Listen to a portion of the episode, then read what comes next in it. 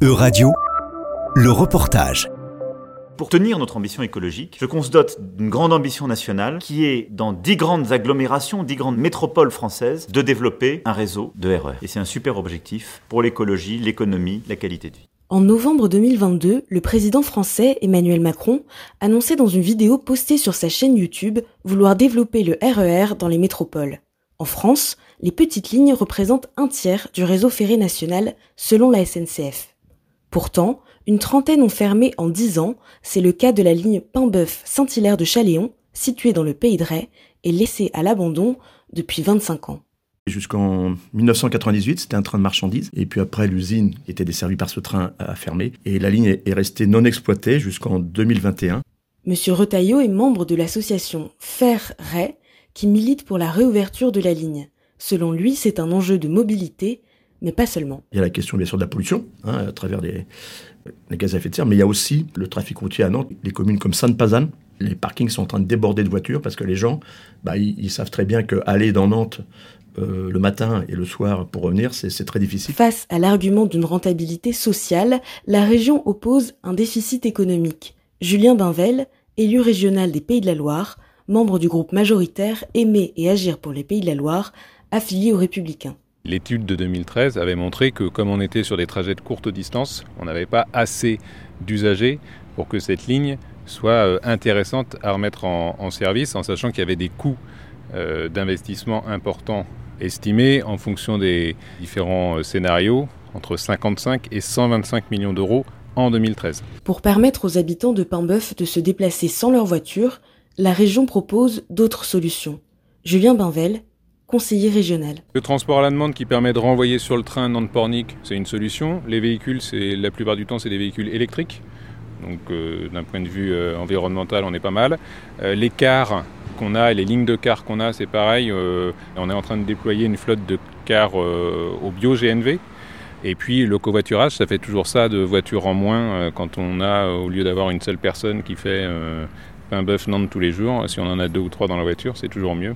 Des solutions pas toujours satisfaisantes selon les habitants. Bah moi j'ai ma voiture, mais après je sais qu'il y a des bus, mais ils sont pas très bien euh, au niveau des horaires.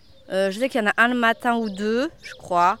Et il doit en avoir deux l'après-midi aussi. Je travaille à l'hôpital. Si je perds ma voiture, je n'ai pas de boulot. Parce que les horaires ne sont pas par rapport à l'hôpital. Je finis à 19h, donc il n'y a plus de bus. Même pour aller sur Saint-Nazaire, je sais qu'il faut passer par Saint-Brévin, prendre un autre bus à Saint-Brévin pour ensuite aller à Saint-Nazaire. Donc ça prend une éternité. Euh. vous savez qu'il y a des cars? Oui, il n'y en a pas beaucoup. Hein. il y en a, euh, je sais pas, je sais pas, j'en vois un petit peu le matin, le soir, là, mais c'est mal euh, desservi quand même, meuf. Hein. Le département de Loire-Atlantique prévoit de remplacer la ligne de train par une voie verte, c'est-à-dire une piste cyclable. Ce projet fait suite à la demande des élus locaux. Contacté à plusieurs reprises sur le sujet, la mairie de Paimboeuf n'a pas souhaité répondre à nos questions. Monsieur Retailleau de l'association Ferré, en faveur de la réouverture de la ligne, nous en dit plus. On a mis en concurrence quand même le vélo et le train. L'un n'exclut pas l'autre. Et nous, c'est ce qu'on défend. C'est, on appelle ça la multimodalité, c'est-à-dire la possibilité, mais en fait, on le pratique sans le savoir souvent. Mais c'est de dire, ben, on utilise plusieurs modes pour se déplacer. On va être euh, en patinette, à pied, euh, en vélo, en train, en voiture, à la rigueur. Et donc, ce projet de voie verte, quel est le budget euh, alloué à ce projet? À notre connaissance, on serait sur un budget de un peu plus de 4 millions d'euros. Julien Binvel, conseiller régional.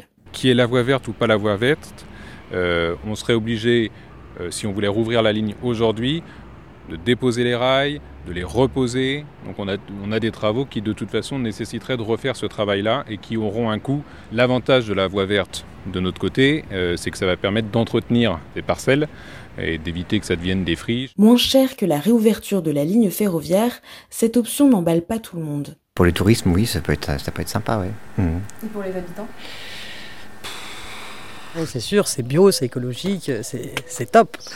Mais euh, on va pas aller euh, chercher notre famille à vélo. Hein. Ça, c'est sûr que ce serait quand même plus intéressant euh, d'avoir un train. La disparition des petites lignes ne concerne pas toute l'Europe. En Allemagne, depuis la fin des années 90 et la régionalisation ferroviaire, plus de 500 km de lignes régionales et 300 gares ont été rouvertes.